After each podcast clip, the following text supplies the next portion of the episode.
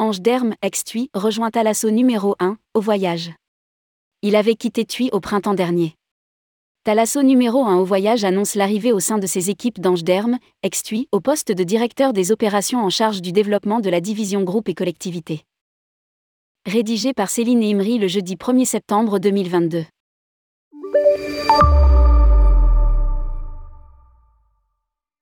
Ange Derme, ex-directeur du service groupe de TUI France, a rejoint les équipes de Thalasso numéro 1 au voyage en tant que directeur des opérations en charge du développement de la division groupe et collectivité. L'arrivée du nouveau directeur a été annoncée officiellement aux équipes mercredi 30 et 1 août 2022. Ange Derme siégera au CODIR de Thalasso numéro 1 au voyage avec l'ambition de développer fortement ce segment. C'est un renfort de compétences et d'expertise dont nous sommes enchantés et qui va nous permettre de donner à Ange les moyens qu'il attend en termes de capacité hôtelière et surtout aérienne pour pouvoir atteindre des objectifs ambitieux. Précise Raouf Bansliman, PDG du Théo.